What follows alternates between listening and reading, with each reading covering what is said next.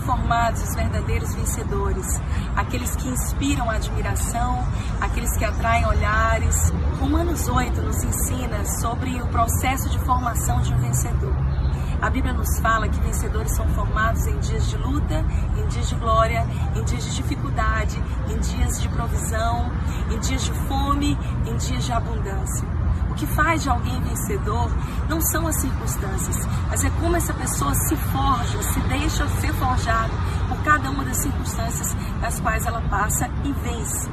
Romanos 8,37 a Bíblia diz: em todas essas coisas, em cada situação, em cada aprovação, em cada circunstância, nós somos mais do que vencedores. Meu querido, não se deixe ser vencido pelas situações, pelas circunstâncias, mas permita que Deus te molde através de cada uma delas, para que você seja construído um vencedor, uma vencedora de fato, alguém que já passou por muitas batalhas e que não carrega mais feridas abertas, mas que deixou essas feridas serem curadas e cicatrizadas.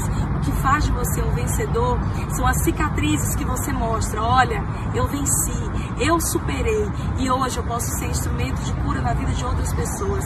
Se deixe ser curado para que Deus possa usar cada uma dessas marcas que você carrega, as marcas de Cristo, como instrumento de cura na vida de outras pessoas.